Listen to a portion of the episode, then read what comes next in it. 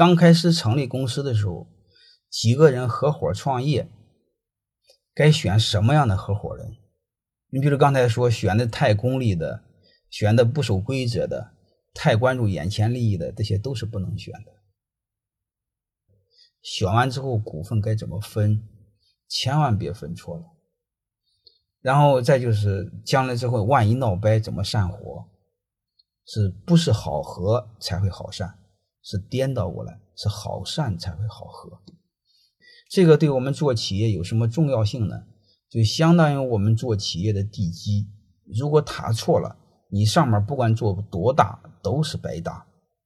这就是我一再告诉你，我建议你们，如果你是做企业的，那个两小时的课你一定要听。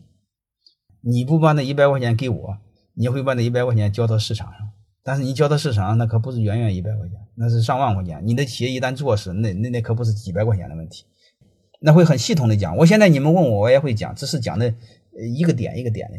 但是那两个小时，我会用一个结构去给你们讲。